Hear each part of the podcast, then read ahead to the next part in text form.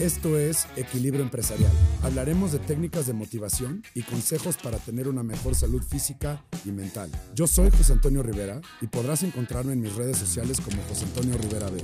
Sígueme porque juntos la vamos a romper. Buenas tardes a todos, soy José Antonio Rivera Bretón, bienvenidos al podcast Equilibrio Empresarial. Hoy tenemos un invitado muy especial, Bernardo Fernández, que le voy a hacer unas preguntas para que platique su historia, pero quiero remarcar un poquito nuestro objetivo, porque el objetivo de este episodio es transmitir cuáles son los temas más importantes que inundan este famosísimo tema de la ansiedad y cómo nosotros podemos batallarlo, ¿no?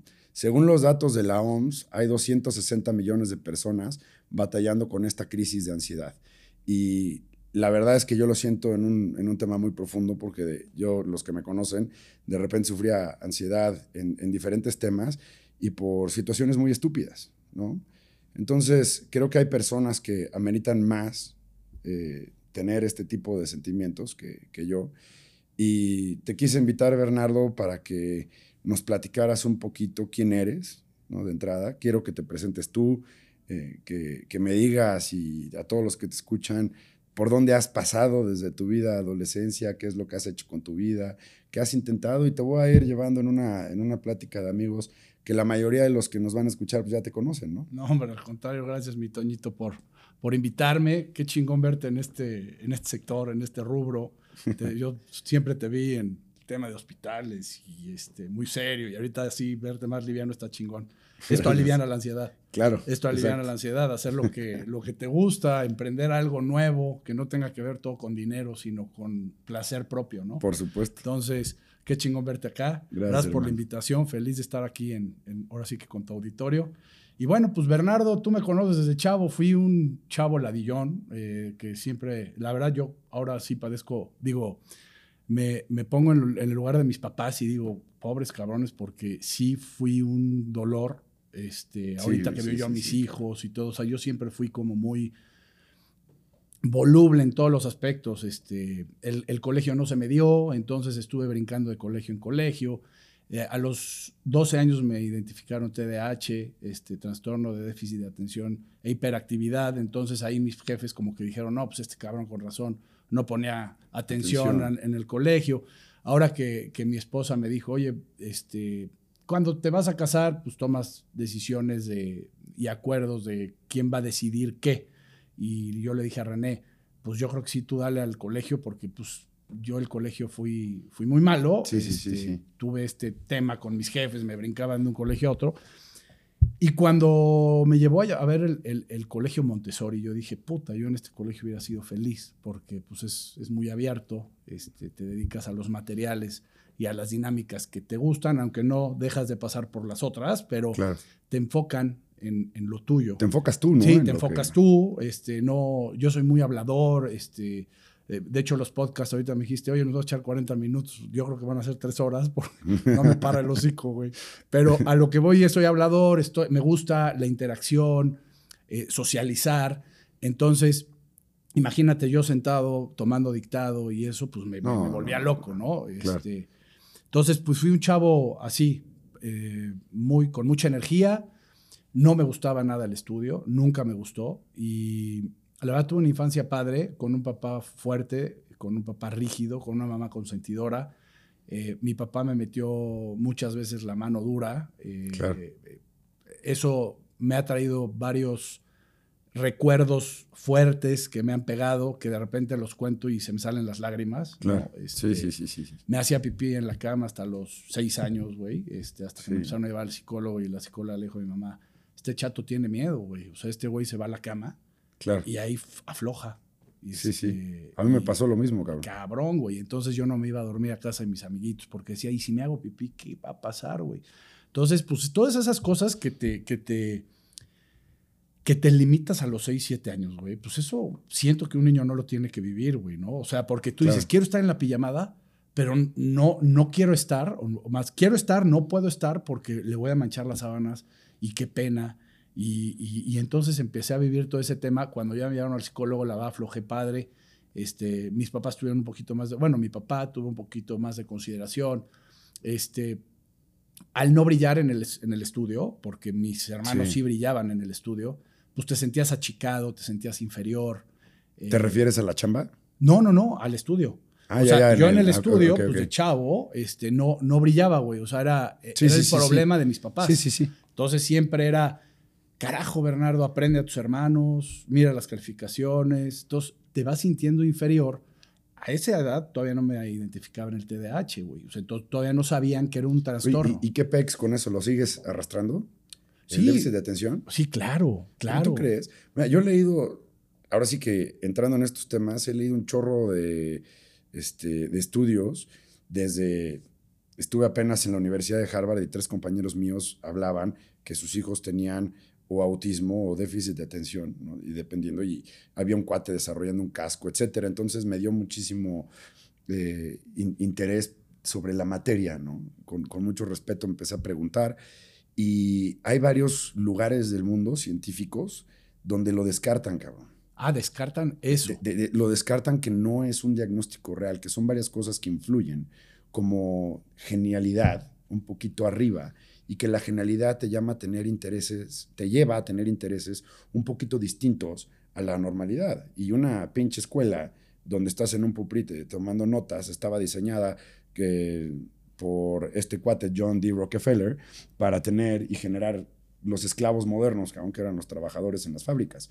Entonces, pues estas personas que tienen esta genialidad pues, se salen de este tema porque quieren estar haciendo otras cosas y cuando tú te enfocas en lo que quieres, quiero ver que te diga un cabrón que depende de ti si tienes o no tienes déficit de atención.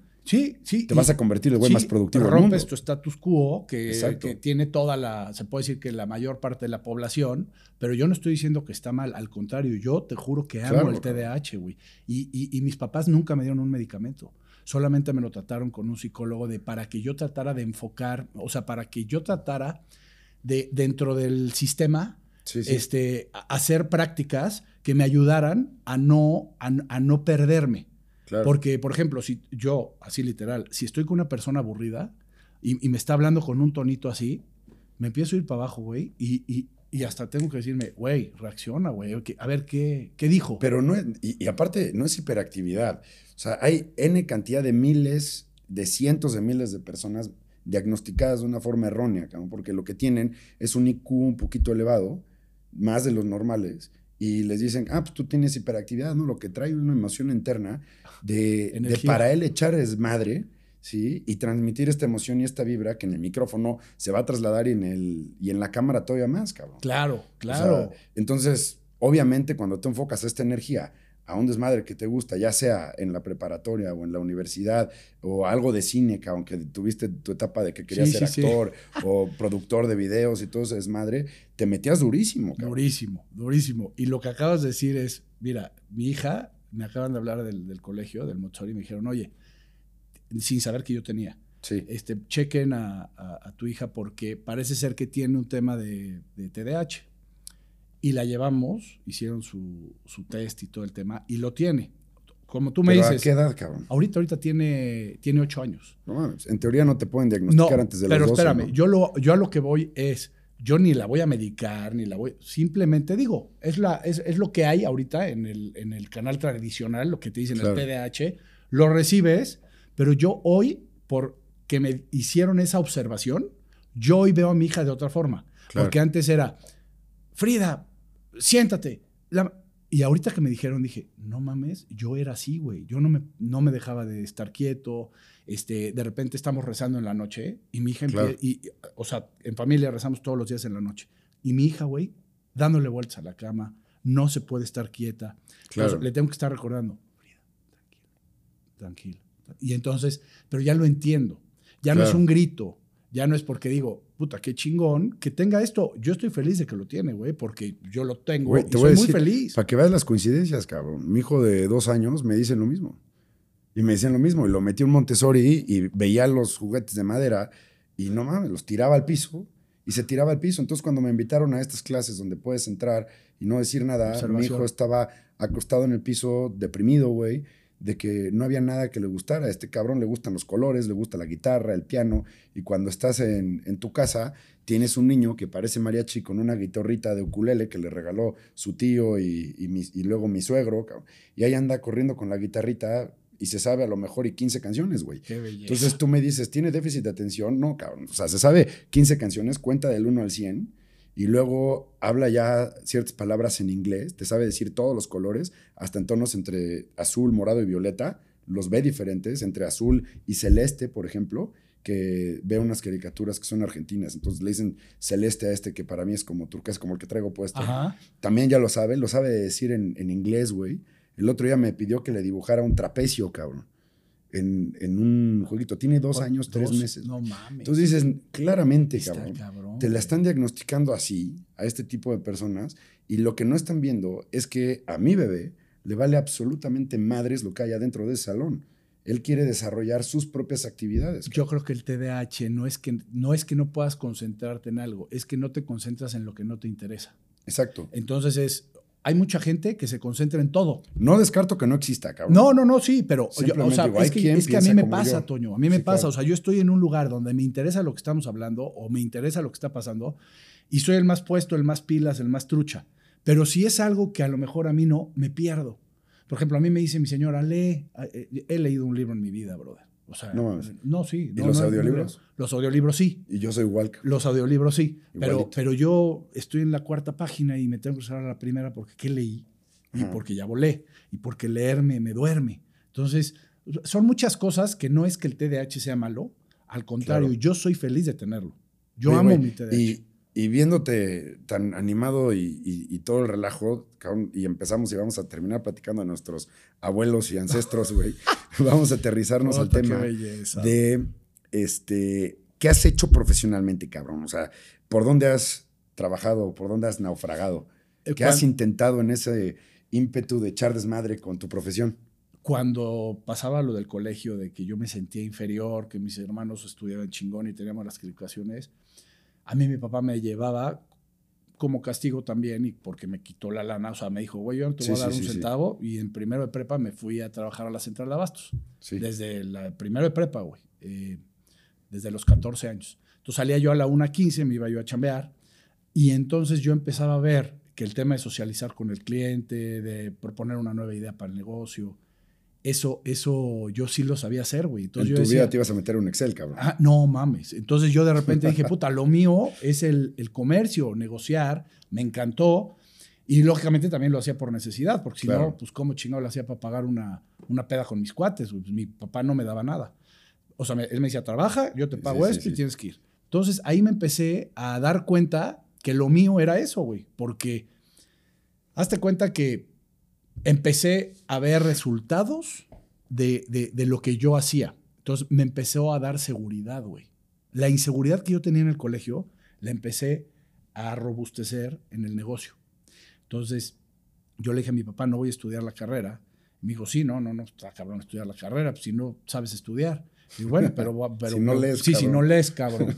Yo no voy a pagar a lo pendejo. Entonces le dije, tienes razón, me voy a meter sí, al sí, negocio. pero ya cuando era todos los días, cuando salgo de la prepa y era todos los días con mi jefe, Ajá. dije, no mames, yo no puedo estar con mi jefe. O sea, mi jefe era completamente al revés que yo, güey. O sea, era tranquilo, pasivo, extrovertido. yo, sí, sí. eh, eh, introvertido, yo extrovertido, eh, queriendo aventar todas las canicas a la, ya sabes, o sea, aventando todo. Decía, tranquilo, cabrón, este es un negocio que... Fui a hablar con mi abuelo y bueno, es una historia muy larga, pero te la resumo. Fui a hablar con mi abuelo, le dije que iba a estudiar porque pues no podía con mi papá, decisiones, como que ya empezábamos a, a tener conflictos. Y me dijo mi abuelo, a ver, cabrón. Este, yo le dije, le hice un plan, le dije, déjenme abrir una sucursal.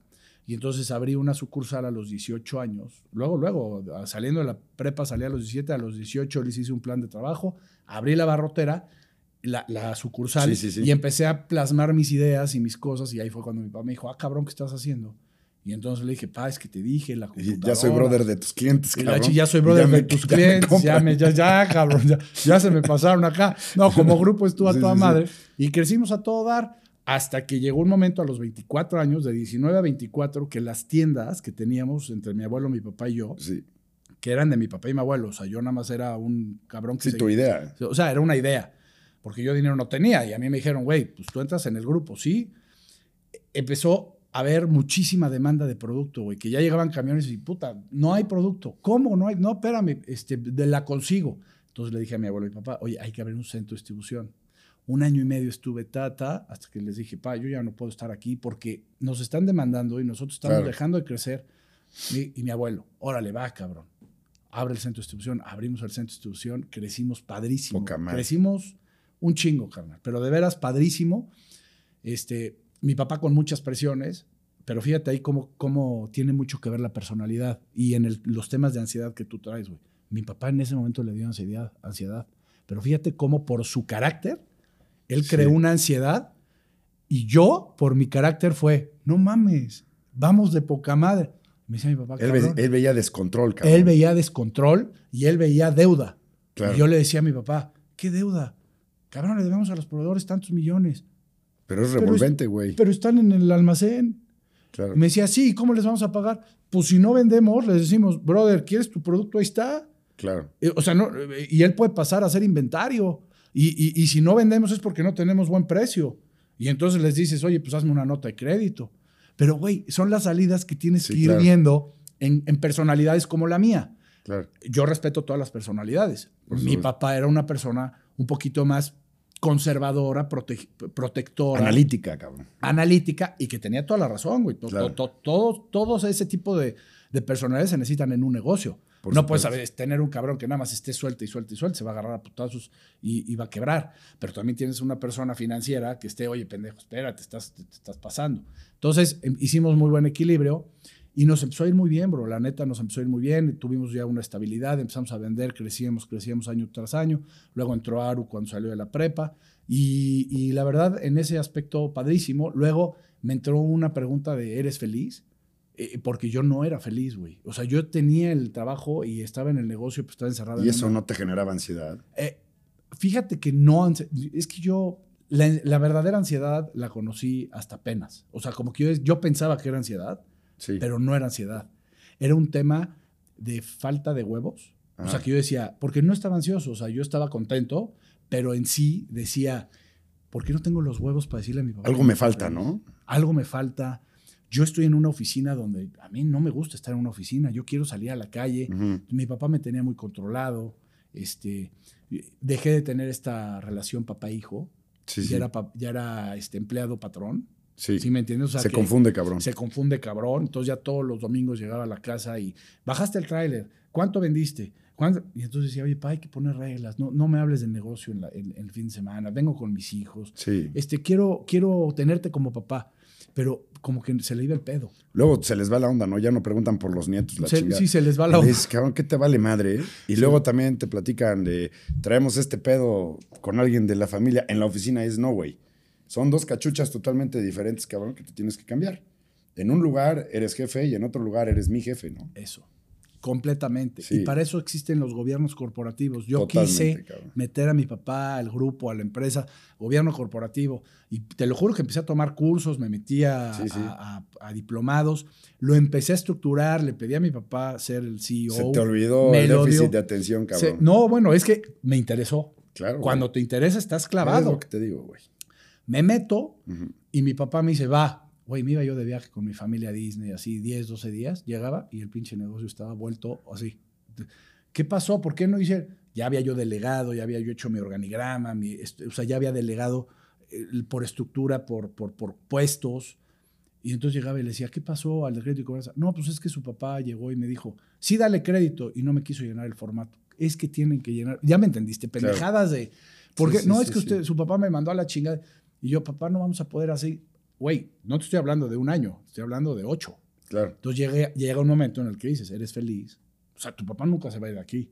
Por Y yo quiero, y yo quiero yo tomar mis decisiones, crecer. ¿Y qué hiciste, Y cabrón? fue cuando me llega la propuesta de, de irme de, de coordinador financiero a una campaña política. Ok. Me voy, y, o sea, pero yo me voy huyendo. Y mi papá me dice, güey, pues de aquí ya no vas a tener sueldo. Mi papá quería que me quedara. O me dijo, ¿qué, ¿cuánto quieres más? Y le dije, no, no, no es querer más, es que quiero ser feliz. O sea, yo ya llevo mucho tiempo acá Claro. y yo ya necesito abrirme. Y ya fue cuando me salí y empecé a pasar por varios, varios cargos. Bueno, fui coordinador financiero de una campaña, luego fui director de desarrollo empresarial en el municipio de Puebla. Luego de ahí, este, en ese momento que mi hermano ya estaba con mi papá, hubo una, hu- hubo una quiebra económica dura porque tuvimos un problema de ludopatía en la familia, entonces me regresé al negocio a tratar de rescatarlo con la familia, decir, ¿qué hacemos? Espérate, ¿por dónde nos movemos? Perdimos muchísima lana. Eh, empezamos a abrir las tiendas Ale Vale como, como Que, un que recurso. estuvieron en un chingo de lados. En un chingo de helados, abrimos 30 tiendas en dos años, ocho meses. Este, o sea, era un, era un buen proyecto porque eh, Claro. una cervecería estaba interesadísima en comprarla. Entonces nos empezaba a dar lana a fondo perdido por cada ubicación porque firmamos un contrato de exclusividad Sí, y, y nos empezó a ir muy bien, pero cuando, o sea, nuestro centro de distribución sí, de las tiendas era la, la bodega de mi papá sí, que sí. yo ya no estaba. Pero, pero mi papá, este, hazte cuenta que los proveedores nos recortaron un chingo de créditos porque se enteraron del problema. Sí, sí, de la deuda. De la deuda. Entonces ya no teníamos mercancía, fue un caos, güey. Estuvimos dos años pujando hasta que mi papá dijo, yo ya no puedo con el CEDIS y cierra. Y yo digo, puta, las tiendas vacías. Y ahí, puta, me entró, ahí sí me entró una crisis cabrona. Sí, sí, cabrona, sí. brother. Fíjate, nunca me había dado ansiedad hasta, y ves que te dije, güey, Sí, sí, sí. No me entraba ansiedad en el tema de pues, tomar una decisión, otra. Porque tu personalidad es como vale madrista, ¿no? Es que mi personalidad, Cero- sí. tú, tú eres muchísimo más de toma de decisiones, cabrón. Toma decisiones y, si no salen, este, digo, pues vámonos por el otro lado. Y mientras mi familia tenga salud, yo esté bien, y, o sea, yo esté bien con ellos, que es mi principal empresa, mi familia, digo, Dios, soy muy creyente, soy, este, puta, estoy conectadísimo con el jefe. Y entonces me pongo en manos de Dios y digo, yo estoy dando lo mejor de mí. Claro. Fíjate, yo creo que la ansiedad entra cuando dices, "N- estoy, estoy en, en el 50% de gas, o sea, no estoy dando el 100 y me están pasando cosas. Pero cuando eres una persona que das el 100 o el 110 y estás entregándolo todo por tu familia, por tu vida, y las cosas no te salen, entonces dices, Dios, yo estoy dando lo mejor, échame la mano, si es por acá, pues es por acá, si es por allá, es por allá. Dice, Entonces me siento tranquilo. nos dijo la doctora Yasmín en el podcast sobre el estrés, pues la crisis te pega como te agarre parado, ¿no? Mentalmente, cabrón. Y si andas a medio gas y no sientes que estás dando el 100%, es un pedo mental y psicológico, ¿eh? Es un knockout. Te pegan y pues te Es agarran parado en sobre un pie, al 50. Exacto. Pero si estás conectado, y eso es una, una cosa importantísima, güey. Yo en la vida he dejado de hacer ejercicio con este pedo que tuve, Claro. con este pedo que tuve, güey, que, Sí, sí. que yo debía 80 baros de colegiaturas, que de seis meses, siete meses que no pagaba. huevo. Hipoteca, el, el negocio quebrado, las tiendas vacías, güey. Yo llegué un día a mi casa, carnal. No es broma, güey, pero sí me puse a llorar culerísimamente en la sala y dije, ¿qué, qué, qué está pasando, cabrón? O sea, ¿qué hago? Porque aparte me habían hablado que si el lunes no pagaba no entraban mis hijos. Entonces te sientes un fracasado porque dices, güey, esto es lo que me corresponde a mí. O sea, no puede ser que mis hijos no vayan a poder entrar. Entonces entré en un tema de reflexión, de, a ver, cabrón, tienes que salir. Y pensé en las personas que se Claro. suicidan, bro. Claro. Sí pensé en las personas que se suicidan porque para mí el tema del suicidio era como, no mames, güey, si yo siempre he pensado que la vida es un milagro, que la vida es hermosa. Eh, de repente me pasaban temas de, de- con, con amigos que me decían, no, es que se suicidó. No mames, es que yo no entiendo cómo una gente se puede suicidar. Pero cuando estás en el hoyo, y, y- y, a ver, yo no me iba a suicidar, Claro. pero pensé en las personas que se suicidaron, porque yo dije, güey, yo juzgaba a los cabrones que se suicidaban cuando yo ni siquiera había tenido el 2%. No, no ves, no ves el norte, güey. No, sí, no ves el norte, estás hecho cagada. ¿Y qué hiciste, Mi cabrón? vieja me dijo, asóciate con un abarrotero. Mi vieja siempre, puta, es la reina, güey. René, Sí, sí, puta, sí, en las buenas y en las malas me dijo, güey. Emprendedora, chingona. Sí, chingona, culta. Y, Sí, sí. y aparte, una mujer que ha estado conmigo en la. O sea, que yo estoy en el pinche hoyo y me, dijo, me dice, güey, no estás tú. Estamos. Estamos, juntos, güey, vámonos para arriba. Y me dio la, la idea, asóciate con un abarrotero. Cuando tú estás en esos temas, güey, se te nubla todo, como dices, no ves el norte. Claro, cabrón.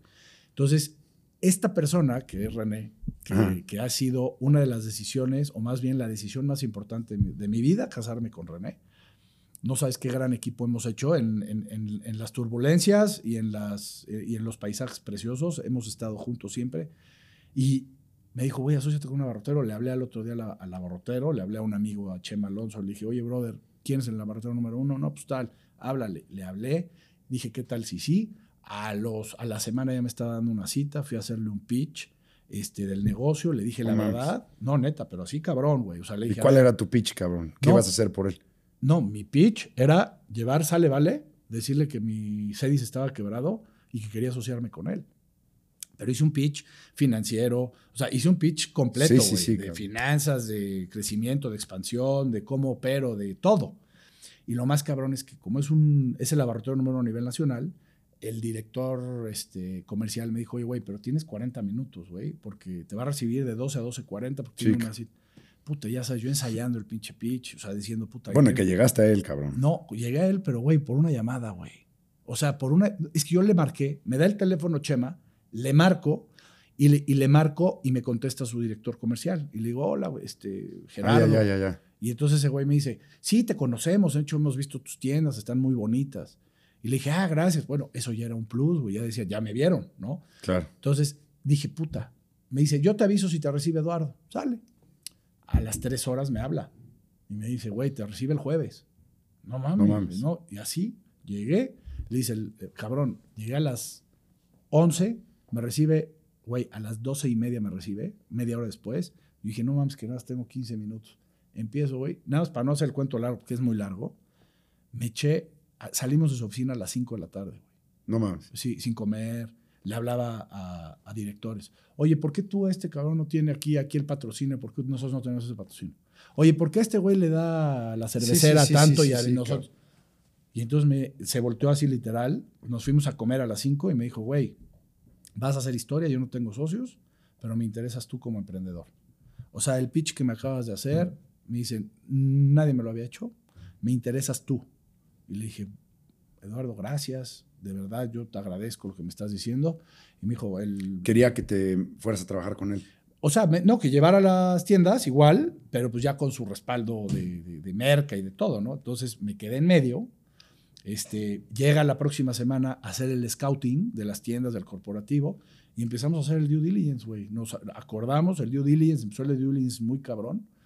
Y en el due diligence fue, puta, fue un Harvard, güey, para mí. Claro. Le aprendí no sabes cuánto a este cabrón. No sabes a qué nivel. Sí me hizo cagada. O sea, un año, dos meses de due sí, diligence. sí, sí. Él surtía mercancía. Entonces, cuando veía cositas que no le parecían, me decía, pues si quieres ya mejor págame lo que me debes de lo que te he surtido. Y yo, ¿cómo te lo voy a pagar, Eduardo, si no tengo dinero? No, por eso. Entonces, y cabrón, de la propuesta que le hice, que era 70-30, Sí. quedamos en 92-8, güey. No mames. Sí. Ya luego pasó el tiempo, yo me tuve que yo me tuve que salir porque él me di- y ahí fue otra.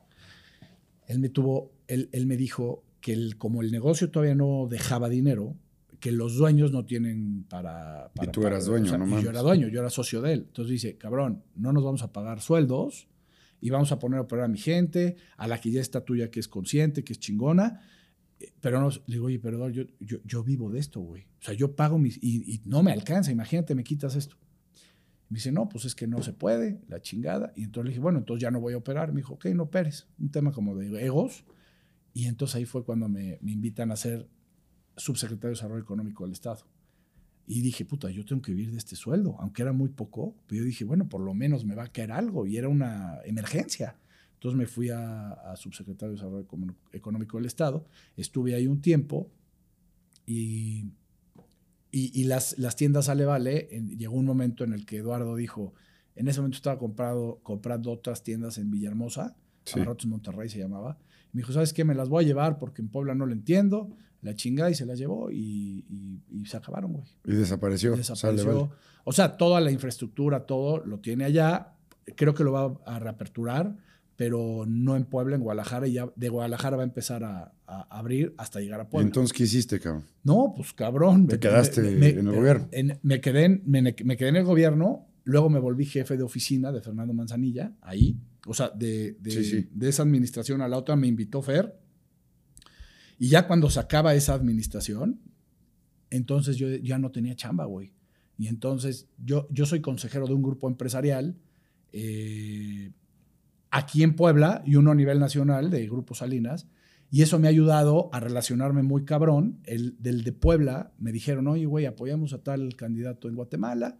Este, ¿Te interesa, güey? Este, el chiste es irse a Guatemala a vivir, hacer un chingo de relación pública, de iniciativa privada y política, y abrir empresas para ver si podemos nosotros desde nuestra trinchera este, vender en ese país. Yo le dije, adelante, cabrón, no tenía chamba, cabrón. ¿no? Y me voy a, Guatemala, Y me, pero yo le dije a mi familia, oye, espérense, voy, vengo, porque voy a sondear cómo está el pedo, no me voy a llevar a mi familia así.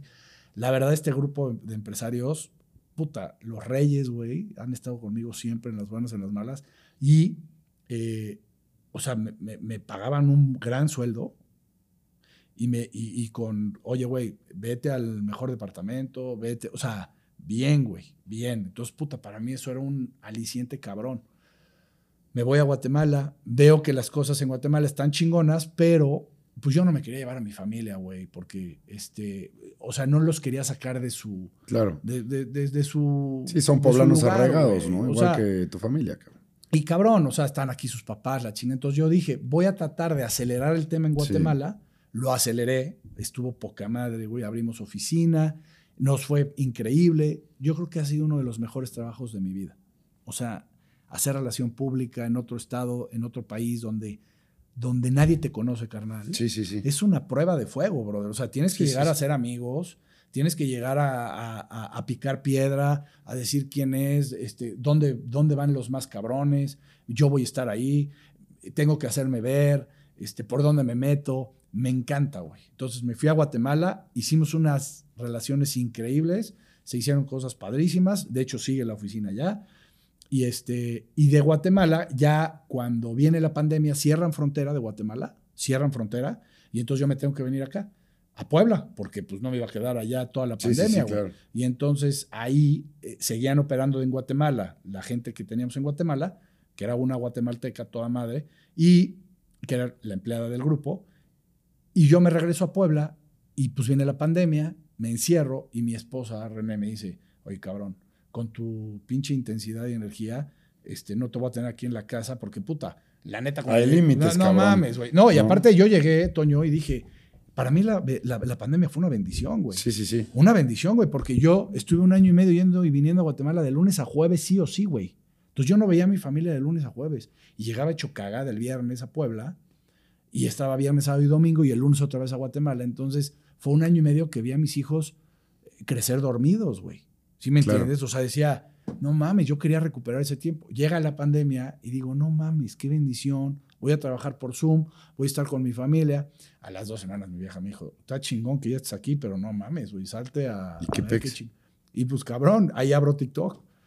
Y entonces abro TikTok, me dice mi señora, mi señora me dijo, abre TikTok. Y yo, ¿qué es esa mamada? Abre TikTok, te va a gustar, tú que quisiste videos, güey. videos, la chingada. Porque te brincaste también, para los que no saben, en algún momento hiciste en el 2018 diseñaste un video de los 10 años de, para Hospital Puebla, cabrón. Ah, pues la agencia de marketing. sí, a toda madre, güey. Sí, sí. Pero bueno, entonces siempre que hiciste ah, las cámaras y el... tienes razón, güey. Creo que ya sabes más tú de mi vida que yo, cabrón. Pues cabrón. Oye, Toño, yo cuando, cuando estás a Levale, abro una agencia de marketing. Sí, sí, sí. Red Mind. Red Mind. Y la abro porque yo encontré en mí un talento de. O sea, yo dije, ah, cabrón, soy. soy este, Me gustan las cámaras y creativo. Soy creativo, la chingada. Y abro la agencia con dos personas, la crecimos a 40 personas. Este, la verdad nos fue muy bien. Ahorita sigue Red Mind, se convirtió en Four Minders. Ahorita ya se llama Four Minders. Estoy de socio con, con Chacho, con Chacho Arista. Y tenemos la oficina. Sí, lo conocí. ¿Lo conociste? Sí. Chacho Arista. era de otro lado, ¿no? No, ese era Facundo. Facundo, anda. No, este Chacho es, es poblano y tiene, tiene una empresa que se llama Arta Producciones.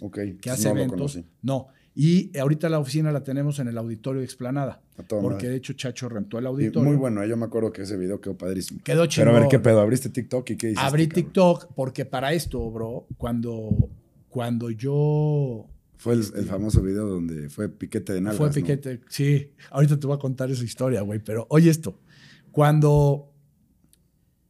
Yo siempre quise ser actor, güey. Y Sí, mi me papá acuerdo. nunca me, nunca me, no, no, nunca me apoyó. Me decía, no, no, no, no, a la central. de Desde abastos". que te conocí, la primera vez que fue para ver lo del video, me dijiste que Yo siempre, siempre fui actor. un actor frustrado. frustrado. Y quise jugar fútbol americano en la UDLA, estuve cuatro años, me zafaron el hombro, mi papá ya no me quiso operar y entonces también se me frustró ese pedo de, de ser core. Yo quería ser coreback de, de la NFL, güey, pero Ah. digo, porque siempre piensas a, a lo mayor, güey. Para pensar en chiquito. Para, no, eso no. Yo siempre o doy todo o ya valió madre. Entonces quise ser actor y cuando estaba yo recién casado, René me habla, güey, y me dice, gordo, hay un cartelón aquí en la Ibero que están buscando extras para una película que van a grabar en Puebla. Y yo le digo, no mames, ¿y dónde? En La Paz. Pues, y me doy vuelta, iba yo a la oficina a las nueve, me doy vuelta en Uber, llego ahí a La Paz, veo una pinche cola enorme, dije, no mames, yo no voy a formar ahí, la neta. Me met- meto la camioneta así como a la cochera, dije, pues si jala, jala, y si no, voy a Voy a decir que soy el productor. No, dije, voy a decir buenos días, güey. Si paso, qué chingón, y si no, ya me voy a trabajar. Me bajo, digo buenos días en la entrada.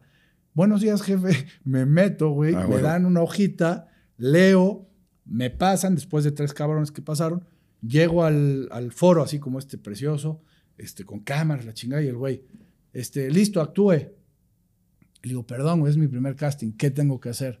Pues lo que leyó, actuarlo. Le digo, ah, no, nada más lo hablo. "Eh, no, no, actúalo. Y yo tengo un dicho desde toda mi vida, desde que tengo uso de razón, siempre que voy a empezar algo, como este podcast que me hiciste favor de invitar, digo, No, esta puede ser tu oportunidad, a huevo. da lo mejor de ti. Siempre lo repito todo en mi mente antes de, de hacer lo que sea, güey. Es un mantra, cabrón. Es un mantra. Esta es tu oportunidad, da lo mejor de ti. Yo ahorita estoy dando lo mejor de mí. Y ahorita, eh, y en ese momento yo dije, da lo mejor de ti. Entonces me acuerdo cuando hice acción, me tiro al piso, güey, me doy la vuelta y le digo, al, porque yo asaltaba un tráiler. Le digo, bájate, puto, el dinero. Y entonces como que lo bajo y lo empiezo a madrear y, y yo oigo que se empieza a cagar de risa el, el güey que me está grabando. Entonces ya acabo mi escena. Le digo, ¿qué la cagué? Y me dice, no mames, güey, llevo 12 años en este pedo y es la primera vez que veo que un cabrón se arrastra en el piso y se... Estás muy cagado. Así me dijo. Sí, sí. Y dije, ah, toda madre, no, pues bien, órale, gracias, me voy. Y a, las, a, a los tres días me hablan y me dicen, oye, Bernardo, este, te quiere ver el productor. Yo, no mames, es neta, sí, pues ahí voy. Llego, ya había, ya había artistas, güey. Y vi- oye, pues unas prácticas con que ella. me, ¿Qué que me toque esto? Ludwika Paleta, Ah, cabrón. ¿Eh? Ojalá, bro. No, no. Y, Oye, ¿qué hace una, esta escena? Y la hago, y yo veía al productor y al director. No, pues que chingada. Y yo, me dice el productor, oye, ven, ven a mi oficina, Bernardo. Oye, ¿qué experiencia tienes? Le digo, ninguna, cabrón. La central de abastos, güey. O sea, porque no. Y, pues yo protegía los trailers. No y me yo los protegía a chingaban. los trailers, ¿no? yo los metía Sí, sí, en sí, el andén, en el Sí, sí. andén. A huevo, está cagado. Y entonces este, me dice, oye, güey, vas a ser el novio de la protagonista. Y le digo, no mames, ¿cómo crees, Joel? No mames, yo no tengo experiencia. Me dice, no mames, tienes madera, güey. Sí, sí lo vas a lograr. Y le digo, y, y me, y me enseñan el pinche guion. Y era un libro, brother. Sí, sí, era sí. un puto libro. Y no has leído nunca, Y yo no he leído nunca. Yo Ah, dije, yo no me voy a aprender esa mamada. Y entonces me dice este cabrón, no, sí te lo puedes aprender porque puedes improvisar y tú eres un cabrón Como kinestésico". cantinflas, cabrón. Como cantinflas, así, a chingar a su madre. Sí. Entonces me dio tranquilidad. Ah, y había dos escenas chonchas, güey. O sea, porque yo era el novio de la protagonista. Entonces le digo, oye, estoy recién casado, le tengo que hablar a mi señora. Y le hablo a René, oye, gorda, este, me acaban de proponer este pedo. Qué chingón, gordo, tu ¿Y oportunidad. quién era la protagonista? Era Tania Robledo, una colombiana muy guapa, actriz. Sí, sí. Y yo le digo a René, oye, pero hay un beso y hay una escena muy cachonda. Cabrón está dentro de los términos legales. No, pero me dice, ¿es tu sueño gordo? Dale, güey. Claro. Yo estoy contigo. Me le eché la película, me salí cuatro meses de trabajar. Qué bueno que la película, güey. Me- ¡Ah! La película nada Sí, más, sí, sí. no, si Dije, no, puta, si no, si no, no estaría yo aquí, cabrón. ¿no? un matrimonio. Entonces, ¿Cómo acabar tu matrimonio en un podcast? Sí, ¡Ah! sí, sí, sí, sí, sí, sí. A la No, chingada la ansiedad. No, me eché la película este, y ya a toda madre el, el productor me dijo, oye, vamos para México a otra que se va a llamar No Mercy.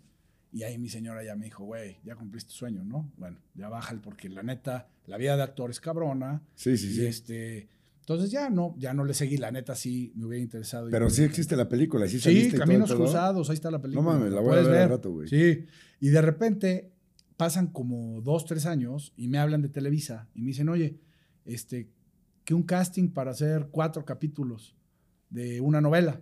Y yo, pues va, güey. Y le digo a mi señora, son cuatro capítulos. Sale, voy. Y me agarran para los capítulos. Do- hago los capítulos, chingón, sí, me, me la pasé poca madre aquí en Puebla. Se Sí, llamaba sí, Ni sí. contigo ni sin ti la novela con Eduardo Santamarina. Este, hice los capítulos y como que se me volvió a prender la chispa de, gorda, güey. Me dice, tranquilo, güey.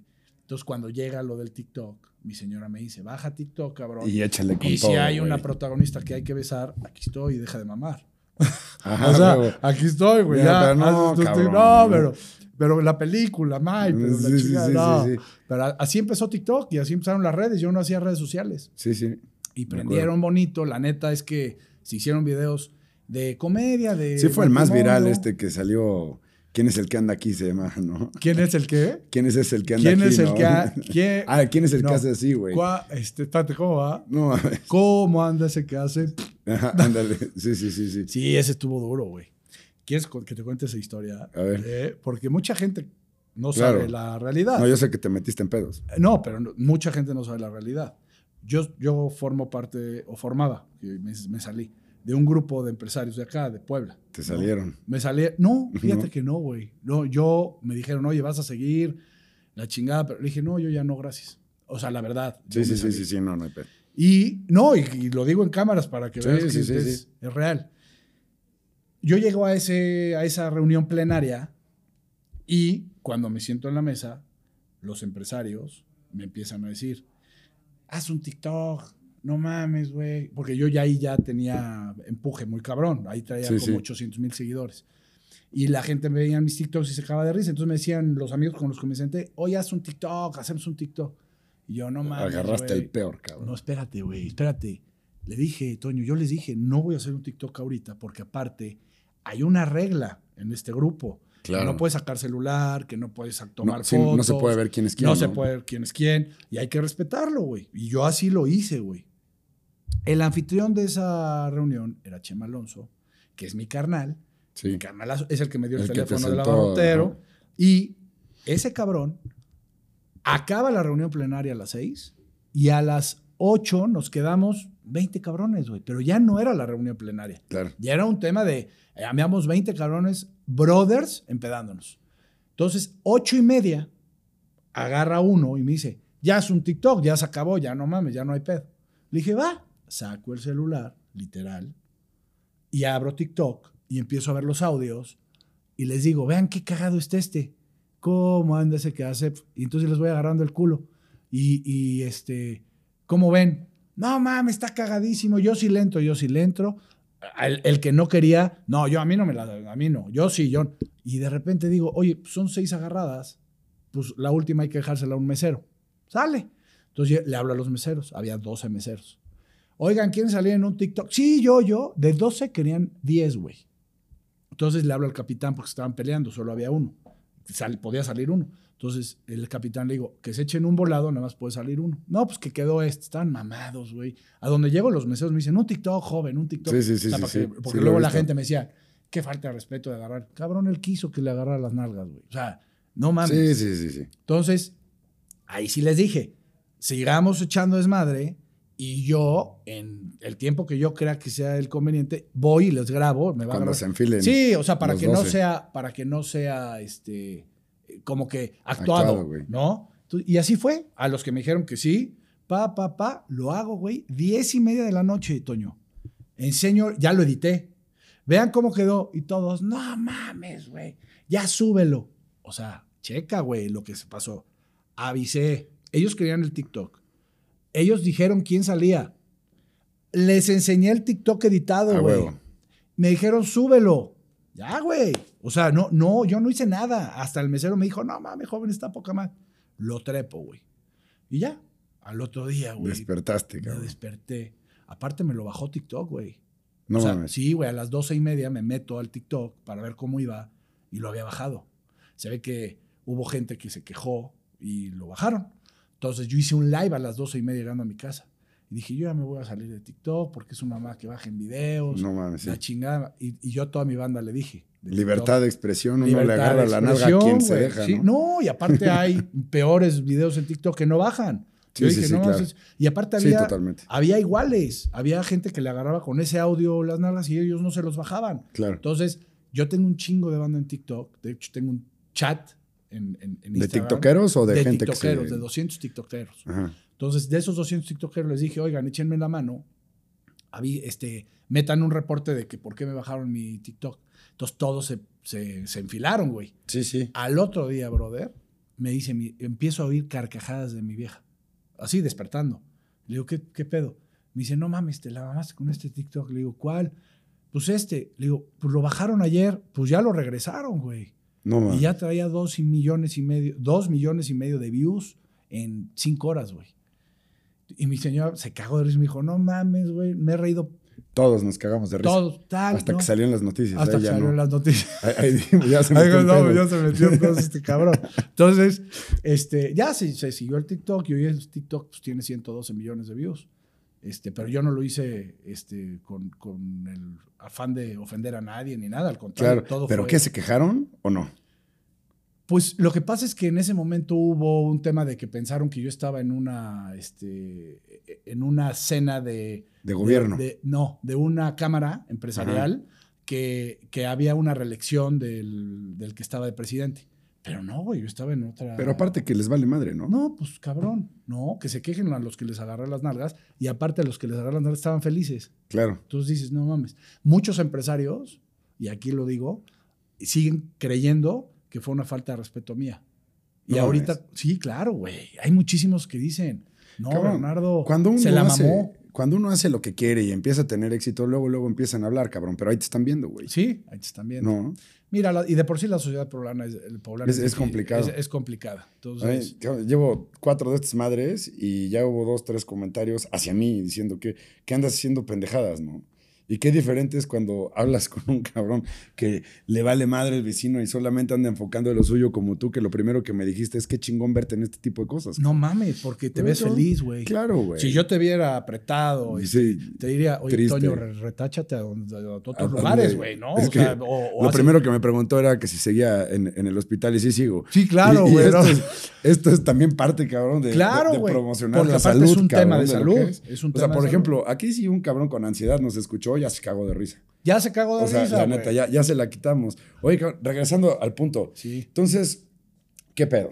Abriste el TikTok, ha sido un éxito, todos te, te hemos estado viendo por Gracias a ahí. Dios. Luego, ¿qué pedo? ¿Hacia dónde va Berna? Güey, oye esto, esta, esta historia, cabrón. El TikTok, lo que, fíjate lo que me ha dejado TikTok, brother. Entre muchas otras cosas. Sí, sí, sí. Entre muchas otras cosas, muchos me dicen, oye, ya monetizas en TikTok. Le digo, sí, te pago un poquito TikTok, pero eso me vale madre, güey. Yo lo que hago es que la gente me conoce, le caigo bien, porque eso es lo que yo estoy Sí, sí. viendo en resultado con lo. Por ejemplo, ahorita te voy a contar la historia de Chamba, pero te voy a contar. Hace una semana me fui a Guadalajara. Una Sí. semana. Voy saliendo del hotel, más bien, iba de regreso al hotel, caminando ahí en Andares, y paso por el cuerno, y de repente veo a 10 cabrones que me hacen, no mames, tú eres el del TikTok. A huevo. Y le digo, sí, güey, oye, cabrón, mándale saludos a mi tía y a mi prima, se llaman tal, tal. tal. Oye, mándale saludos a no sé quién. Oye, mándale saludos. Sí, puta, toda madre. Y se voltea uno y me dice, güey, yo una foto. Y, y- y se voltea uno y me dice, ¿sí sabes quién es? Le digo, no. Dice, soy el hermano del Canelo. Le digo, No no, mames. Le digo, no mames, güey. Así, le dije, así, no mames, ya deja de mamar. A ese güey agárrale las Ah, nalgas. no, no. si te atreves. A ver si, si te atreves. Oye, güey. Y me dice, no, en serio. Y hace así, y su tatuaje del canelo. Y le digo, ya, me estás mamando. Me dice, no, en serio. Y le digo, ¿te puedo enseñar algo, güey? Saco mi celular, mi Instagram. Dos Sí. años escribiéndole al canelo yo, porque la verdad lo mamo, güey. A ese güey yo, no sabes. Este, dile que ahorita vamos para allá. No hay pedo. con- Que no hay- Contesta. que ahí vamos. Son nuestras señoras. ¿Qué Sí, sí, pedo, sí, que si llegamos Que- a comer, no, que- pues oye, madre. o que dejemos de decir pendejadas.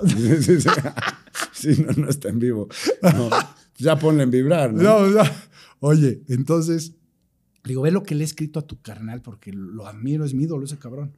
Me dice, no mames, hoy es su cumpleaños, me dice. Le digo, no mames. Vamos a güey". hacer un TikTok. No, espérate, cabrón. no, le digo, no mames. Este, lo que me encantaría felicitarlo. Me dice, ¿lo quieres felicitar? Espérate, güey. Y saca su celular y le dice, Canel, así, güey, no te estoy mamando. ¿Qué onda, Canelo? Oye, estoy aquí con el TikToker. ¿Te acuerdas del video que te enseñé que le agarraron el culo a los empresarios? Está aquí, güey, y te quiere felicitar. Y me lo pasa, güey. No mames, Canelo, este, felicidades, carnal. Ojalá algún día se me dé la oportunidad de conocerte.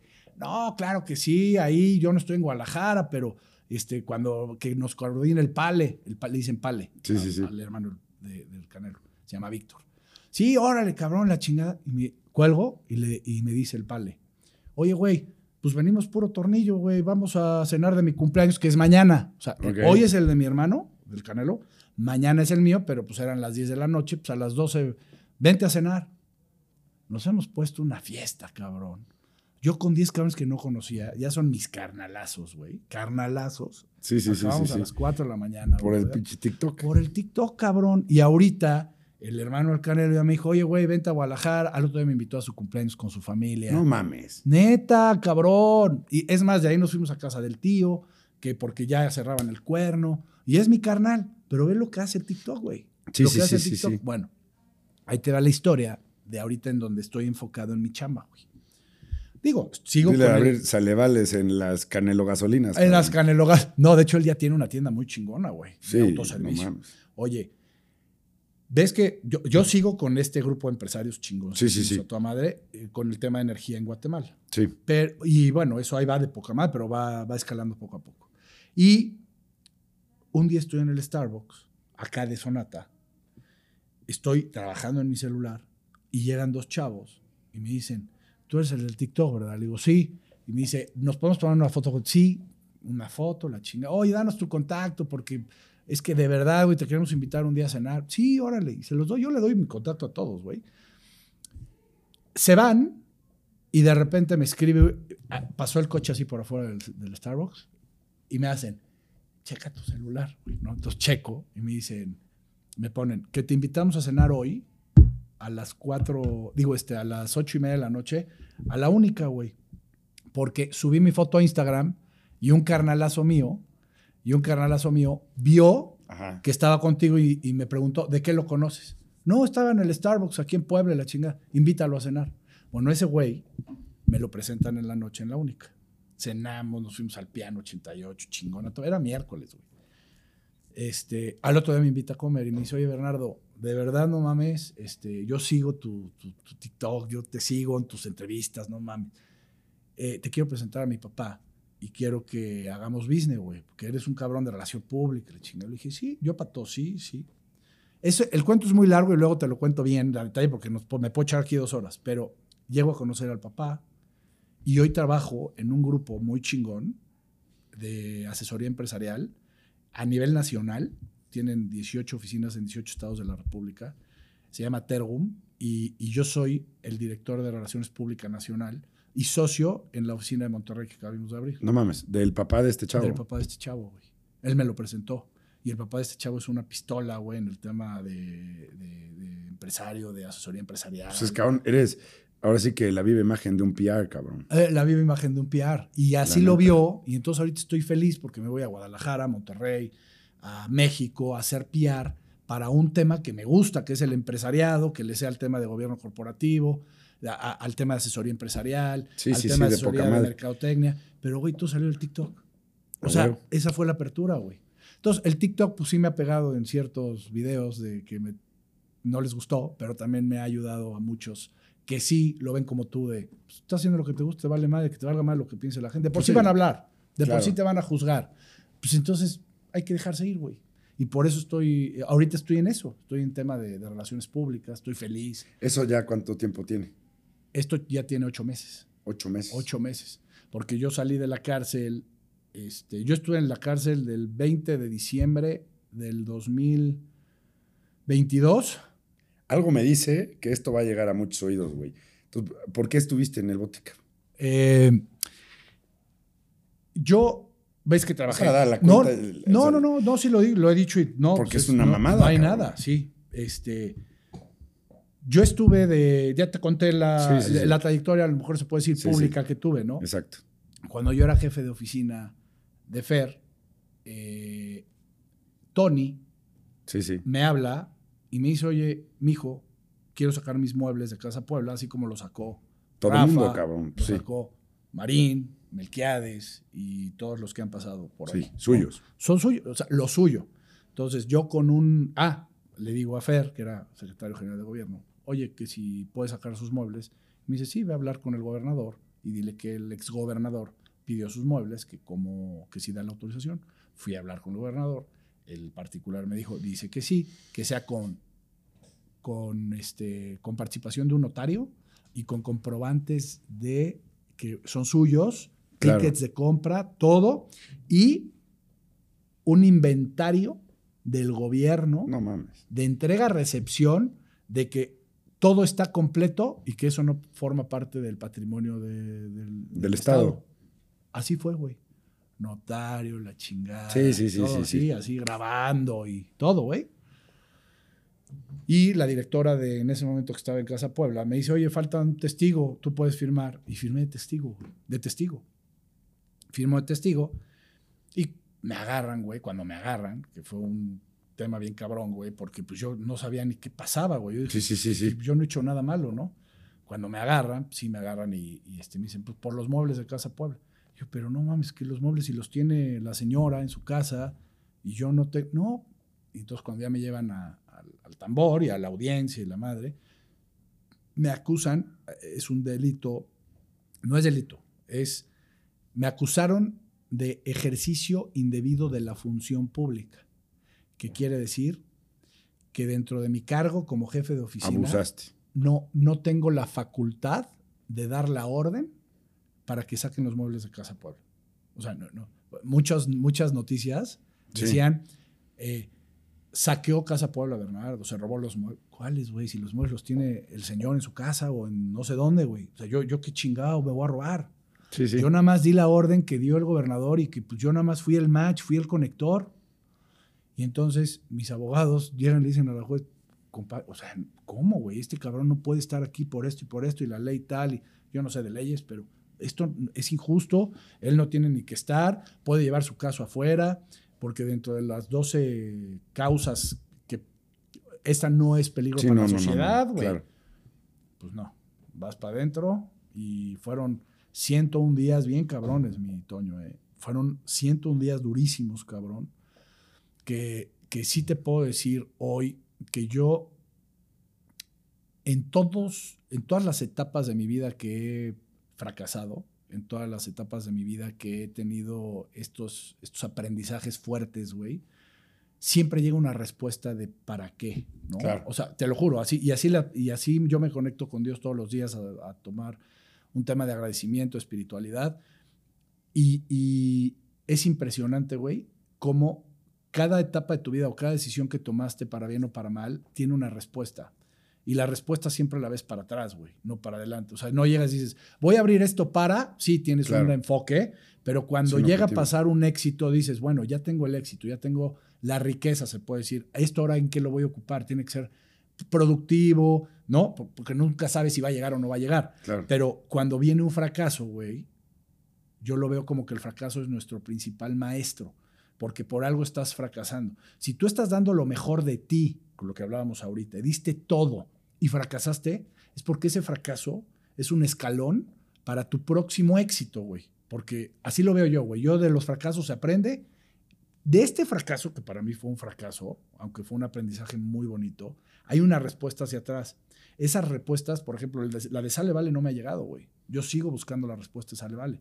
Porque muchas veces digo, puta, es que si no hubiera abierto Sale Vale, sí. este, puta, ahorita no estaría con tantas crisis, con tantas deudas que sigo pagando, este, sí, pero el hubiera sí existe, güey, y existe para atormentarte cuando tengas 60 años en tu casa y digas, ¿qué hubiera pasado si hubiera abierto Sale Vale?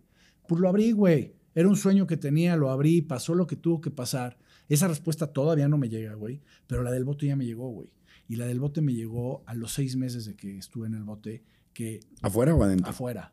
Afuera. Seis meses de estar afuera, me llegó la respuesta de decir, brother, ¿ya viste quién eres? ¿Ya viste cómo disfrutas la vida? ¿Ya viste cómo vives apasionadamente? ¿Y qué hacías, cabrón? Cada momento, güey. Y, y la respuesta, te digo, ¿cuál es? Yo hoy, te lo digo de corazón, yo hoy agradezco, le agradezco a Dios haber estado en la cárcel, porque ha sido uno de los regalos más chingones que me ha dado, güey. Lo que yo aprendí allá adentro, güey, lo que yo sufrí allá adentro, lo que yo vi que, que significa un vaso de agua, un colchón, el bañarte con agua caliente, tener una regadera. Esas cosas, hasta que no las pierdes, güey, no las valoras. Muchas veces estás pensando en que si me voy a ir de viaje este año o no, en que si voy a cambiar de coche. No mames, estando en un lugar donde no quieres estar y hay cabrones que se ponen de malas, ¿no? Cabrón. Y dices, no mames, güey, o sea, hay, hay gente que justamente no puede tomar esa decisión. Imagínate, güey. Entonces, imagínate lo que valoramos las personas que estuvimos privadas de nuestra libertad, el hecho de poder salir de aquí y ver, el, y ver un árbol, güey. O sea, te lo estoy diciendo muy pedo. ¿Y cómo te mantenías cuerdo, cabrón? Mira, yo cuando entré fue un dolor muy intenso, cuatro días. Durísimo, güey. Durísimo, durísimo de que me enojé con estómago vacío, cabrón. No, y no comía. me dieron un pinche cuerno ahí, no me lo comí. Este, estaba yo demacrado, eh, enojado, este, llorando mucho. Y cuando ya me llevaron a la cárcel, eh, al cuarto día fue Navidad, güey. sí, sí, me acuerdo. Y, ese, en donde yo estaba, era un lugar donde había, habíamos 17 personas en tres celdas un espacio. Todas esas personas podían bajar a, población, o sea, a estar con la demás gente y ir a la capilla y a lo mejor si hay una cancha de fútbol de tierra, pues jugar o lo que sea, pero se podían distraer, había manualidades ahí para hacer bolsas, ¿no? Yo no podía bajar, güey. O sea, a mí me decían, todos pueden bajar menos Tanús. A mí me decían Tanús. Y yo le decía al, al custodio, ¿por qué no me dejas bajar? O sea, échame la mano, o sea, ¿por qué nada más dime? No, pues hay, hay órdenes, órdenes no puedes bajar. Entonces, la Navidad, güey, literal, nos abrían 7 de la mañana la celda. Yo dormía en una celda de 2 por 3 con 6 cabrones. ¿no? Había un excusado ahí abierto, o sea, cagabas, me y te veían. Y olía y todo, o sea, 2 por 3, 6 cabrones. Y la, nos encerraban a las 7 de la noche y nos abrían a las 7 de la mañana. ¿Correcto? Entonces, en Navidad les dieron chance de cerrarlos a las 12 y podían bajar a población para pues, compartir con, de hecho ahí hay mariachi, que, que, gente que está ahí adentro pues, sabe tocar la guitarra y hacen su mariachi y les pagas por una canción, o sea, es un mundo adentro, ¿no? Entonces yo me la viví solo en la Navidad, ahí, en la celda, con una hoja y una pluma, y escribí una carta que te la voy a mandar, que se la mandé a mi familia ese día, me puse a llorar y ahí le dije a Dios, te invito a cenar hoy en tu día, porque yo estaba muy enojado con él. Y empecé a escribir la carta y empecé a llorar. Y me quedé dormido llorando, güey, con un plato de arroz, me acuerdo perfecto. Y, le dije ahí, le pregunté que cuál era mi misión. O sea, que porque yo no entendía por qué estaba ahí, güey, si yo era un buen cabrón. Claro. Entonces le dije, dime cuál es mi misión, mándame mensajes este, quiero que me mandes mensajes o que me des señales. Este, y ayúdame a salir de esto porque yo no, no entiendo qué está pasando. Porque en la audiencia ya me habían dicho que mínimo iban a ser dos meses. Entonces yo decía, dos meses, no mames, me voy a morir acá, cabrón. Mínimo, güey. Entonces, que en las revisiones y que si amparos federales y que si la chingada. Entonces, yo nunca tuve certeza de cuándo iba a salir, güey. Y eso, era eso es lo que te mata adentro, güey. El no saber cuándo vas a salir, cuándo vas a volver a ver a tus hijos, este, te pones a pensar 10 mil mamás. Y ahí es donde también me entró un tema de ansiedad, de decir, güey, te lo juro que yo decía, yo no quiero esto para mi esposa, güey. Yo quiero que, o sea, yo no sé cuánto va a durar esto. Yo le voy a decir que, que haga su vida, güey. Te entran puta, güey, dices. Porque tú adentro, cabrón, tú sabes cómo lo estás viviendo, pero ella afuera, güey. El cabrón. No mames, sí está más perro, ¿no? No, no, no, no. Mi señora. Sí está cabrón. Mira, bro. Te voy a decir también un regalo de vida que me dio Dios. Cuando te pone Dios este tipo de adversidades, güey. Sí. Y te das cuenta quién es, quién no es y quién nunca fue.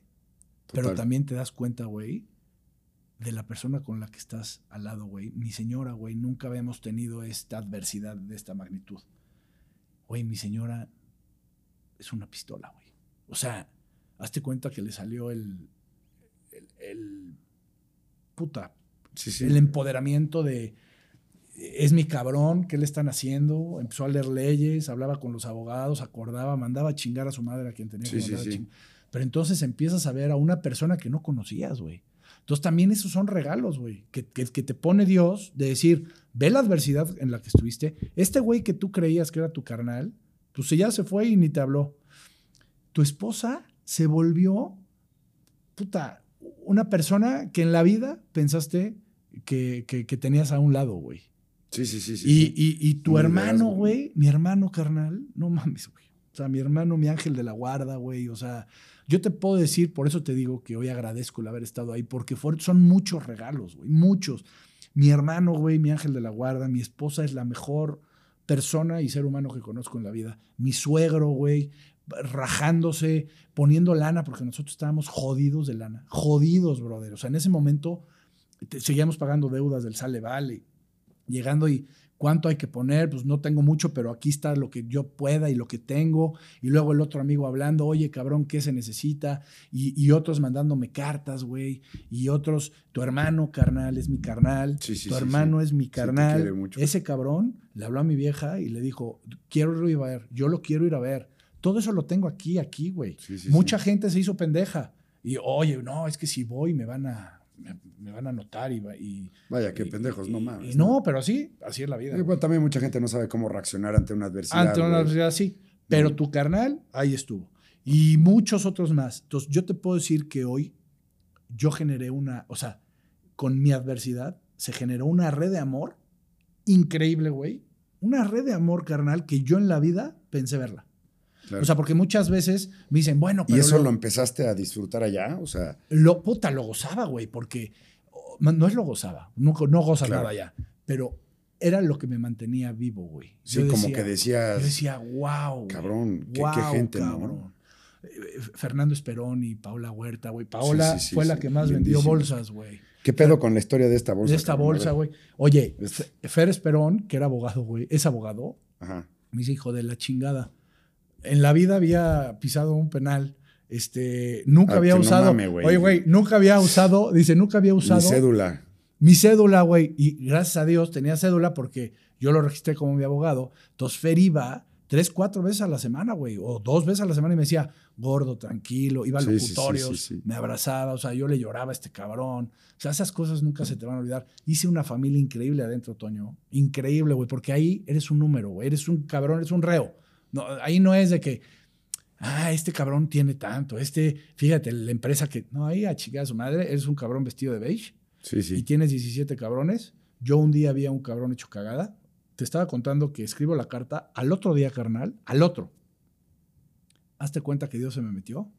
Me levanté con otro puto chip. Por la carta escrita. Por la carta o por la o porque recé, porque le pedí. Claro. Güey, nada más rápido, güey. Yo amanecía el otro día y era otro cabrón. Y yo decía, ¿qué, me está pasando? Me puse una rutina. Ahorita me decías, ¿qué fue? ¿Qué, ha sido lo cómo controlas una ansiedad? Bueno, yo, yo creo, yo tengo dos frases para la ansiedad, güey. Venga. Y que van de la mano. La, la mejor, o sea, la disciplina es la mejor terapia para la falta de motivación. Y la ansiedad tiene que ver con falta de motivación, sentirte deprimido, agachado, apretado y que tu mente te empiece a envolver de nubes y te empiece a decir, pero no has pagado, pero no has... Esa es una. Y la otra, el poder del agradecimiento es la mejor terapia para la falta de motivación. O sea, el poder del agradecimiento y la disciplina. Y el perdón, cabrón. Y el perdón, el perdón. Pero ahí están tres, güey. Yo muchas veces me levantaba y decía, ya no voy a hacer ejercicio, o hoy me levanto, no, qué hueva, y te entra el yo que te quiere chingar y, no, pues ya no hagas. Y yo le digo, no hay forma de que no hagas ejercicio, pendejo. Te vas a parar, güey. Entonces vas contra tu cuerpo. Y el hecho de que tú ya hayas vencido a este hijo de puta que te está diciendo que eres tú mismo, pero es el negativo, que te dice, ya, qué hueva, ya no hagas ejercicio, ya. Pero que, que tú le digas al positivo, güey, trágatelo y que digas, me voy a parar a huevo el hecho de hacer ejercicio ya rompiste con ese. El hecho de haber cumplido con lo que tenías con que lo que tenías que hacer. Deja tú si fue ejercicio, ya. no poner tu ropa. Completamente. No mames. Y cuando te entra una pinche pregunta, porque me han llegado después de la cárcel, Toño. Sí. No mames, cabrón. Ve las pinches mamadas que estás haciendo, las deudas, cómo voy a pagar el tal. Y yo digo, el poder del agradecimiento. A ver, y veo mi altarcito así en mi vestidor, que tengo que lo puse precisamente para acordarme de dónde vengo porque ese altar lo tenía en la cárcel. Y digo, güey, me acuerdo cuando estaba en la cárcel que decía, deudas lo que sea, la chingada, yo lo único que quiero es estar en mi casa, abrazar a mis hijos, la chingada. Entonces entra el poder del agradecimiento, decir, a ver, pendejo, tienes ojos, tienes cuerpo, tienes salud, tienes toma de decisión para poder pararte a correr, tienes, esto, tienes inteligencia para salir a, a romperte la madre y pagar tus deudas. Déjate de mamadas y párate y actívate, cabrón. Claro. Entonces es un poder del agradecimiento. Gracias porque tengo. Cabrón, pero tú sabes que es una ciencia desarrollada, güey. O sea, fíjate, tú llegaste ahí por, porque tu mente es chingona y eres un cabrón optimista y hecho para adelante, cabrón. O sea, por eso no, no tenía otra opción, cabrón, para este episodio que tú, cabrón. Tú llegaste esto a solo, güey, ¿no? O sea, solito por tu deducción, cabrón, como ser humano. Pero hay una madre que se llama journaling, güey, que funciona para notar cómo te sientes, fíjate, porque lo hiciste en la noche, ¿sí? Siempre. Cuando tú llegas, te sientes derrotado, lo primero que tienes que hacer es en tu libreta, que es journaling, que es tu diario, escribir todo cómo te sientes, cabrón. Y una vez que escribes cómo te sientes, tienes que analizar cómo te estás hablando a ti mismo, güey. Y vas a empezar a ver que te dices cabrón, pendejo, no, huevón, y, y cositas así. Sacas las frustraciones de las cosas que no hiciste. Y después, cabrón, no te puedes ir a dormir así, güey. No. Entonces ahora pones solucionar los pendientes que tienes para el día siguiente y después agradecer, cabrón, las cinco cosas más importantes que pasaron en tu día, güey. Y cuando tú agradeces y ya pasaste el desfogue, cabrón, lo que tienes que hacer para remediarlo. Y ahora, o un pedo que tienes con tu papá, lo anotes y cómo te hizo sentir, cabrón. Cómo lo puedes solucionar y después agradecer, cabrón, de que él tiene salud y tú también para poderlo resolver al día siguiente, güey. O sea, esos tres pinches pasitos se te olvida todo el pedo. Está cabrón. Está cabrón, es una ciencia, güey. Y sabes que sin querer, ahorita lo que estás diciendo, yo rezo todas las noches con mis hijos. Todas. Todas. Esté donde esté, güey. Si yo estoy de viaje, FaceTime. En la cárcel, yo trataba de tener, en ese momento, era mi día, güey. Yo decía, voy, ya voy a rezar. Con... Imagínate, lo que ahorita es como una rutina de voy a rezar. Sí. Yo en la cárcel esperaba ese momento porque era mi única conexión con mis hijos. Mi llamada que yo tenía al día la usaba en la noche para decirle a mis niños, para escucharlos, para decir, para ver qué habían vivido, güey, porque en el poder del agradecimiento que tenemos en el día, en, la noche damos gracias a Dios y escucho lo que agradecen, güey. Entonces, fíjate lo que aprendo todos los días de mis hijos, güey. Agradecen que se comieron un helado de cajeta, agradecen que vieron a la abuelita, agradecen que, que, papá les dio tiempo y que fue a, a ver una película. Entonces, es No lo que estás diciendo, güey. Es lo que estás diciendo, güey. ¿No? Entonces, todos los días estén donde esté yo, me conecto con mis hijos para rezar. Todos. Eso Y está de poca madre. está de poca madre y no sabes lo que nos sirve, güey, porque en la noche, y no puedes decir cosas negativas, güey. Es No, no, todo claro, lo claro. positivo. Es, Claro. a ver, Diosito, yo te doy gracias porque hoy en mi día fui con mi papá a comer un helado. Fui a tal, y yo doy las gracias también de lo mío. Le doy gracias a Diosito de que tengo familia, de que estamos unidos, de que tal. Y eso los niños, güey. Imagínate lo que les estás formando en tema positivo y de agradecimiento. En la Es cabeza, un journaling, cabrón. Es un journaling. ¿eh? Nada más que lo mío conectado a Dios, porque Claro. soy creyente y porque... Y, Pues y el journaling también está conectado, cabrón. Ah, Nada pues. más que leerlo y escribirlo es otro pedo. es otro pedo. Eso es lo que voy a empezar a hacer desde hoy. Te lo juro. No, güey. lo voy a escribir, güey. Sí. Lo voy a escribir. Y eso, léelo, güey, de el cabrón que medita, el que quieras, güey. Sí. Cualquier cabrón de mindfulness, cualquier güey que se dedique desde Robin Sharma, cabrón, hasta cualquier life coach, si no te enseñan cuál es el pedo del journaling, güey, no sirven para lo que hacen. Es tu primera etapa de cambio de vida, güey. Y tú lo hiciste solito. Por eso cuando me dijiste la carta de que le escribiste a Dios, dije, con eso, cabrón. Eso. Eso- Eso me... Eso Me- es el sí, desfogue, güey. cabrón. Está cabrón. El, el prender el switch. Oye, cabrón, ¿y tu rutina, güey? ¿Qué, qué, qué No, rutina mi tienes? ruti- ¿Cómo te, o sea, ¿cómo la- te mantienes? ¿Ahorita o en la cárcel? En la cárcel, güey. En la cárcel, en la cárcel, tuve un amigo, carnal, es mi familia, lo amo al cabrón, se llama Moy. Este... ¿Ya lo conocías antes o de allá? No, no, yo no conocía a nadie. No, a nadie. Sí, fue el cabrón que manejaba el camión de los muebles, ¿no? Así. Te la mamaste, güey. Oye, güey, es mi carnal porque, oye, este, este cabrón, o sea, yo llegué y había 17 cabrones Sí, sí, que sí. no conocía, no sabía qué habían hecho, pero yo dije, ellos van a ser mi familia, güey. Era Pues un sí. brother, güey. O sea, seis meses. y cabrón. entonces, a ver, una vez, la- o sea, así empecé a abrir la relación, güey. Después del cuarto día que le escribo a Dios y que me cambie el chip, Dios me empieza a mandar mensajes, carnal, que si te lo juro, te los cuento, te cagas, güey. Es que no tenemos mucho tiempo, güey, pero son mensajes que dije, no mames, Dios está cabrón, güey. Entonces hubo un día que había un, un reo sentado en el piso ahí llorando, güey. Y yo estaba sentado en una silla que compré allá de, de, de carta blanca, güey. O sea, y me costó mil varos. ¿no? Sí, Para sí, sí. Para poder estar sentado en el día, güey, ¿no? Entonces puse mi silla de carta blanca. Este. Y me acerqué. O sea, Dios me dijo, haz lo que sientas, güey. No te limites. Claro. Entonces yo llegué y le dije, ¿cómo estás, bro? Ni me sabía su nombre, güey. Le dije, bro, este, oye, veo que estás viviendo algo difícil, no sé qué estés pasando, pero me das la oportunidad de darte un abrazo, güey. Y se quedó, como diciendo, no, No es mames, con cabrón. Este pendejo, güey, ¿no? Y me dice, sí, y le doy un puto abrazo, carnal, que me sirvió más a mí Claro. que a él, güey. Y se te echó a. No, güey, po- porque, güey, Allá, imagínate que no tienes amor, güey. No o sea, tú hoy llegas a tu casa y le das un beso a tu señora, Sí, le das un beso a tus hijos, y, y muchas veces le dices a tus hijos, Sí, dame un abrazo. Lo necesitas, güey. claro. Ahí a quién chingado le dices. Estás solo, güey. No tienes un apapacho, no tienes un cómo te sientes, güey. O sea, madres, güey. Entonces yo le dije, ¿te puedo dar un abrazo? Le di un abrazo. Se le salieron las lágrimas, a mí también, güey. Y le dije, yo no sé por lo que estés pasando, pero me dice, no, es que extraño mucho a mis hijos. Sí, cabrón. Entonces llego y digo, puta.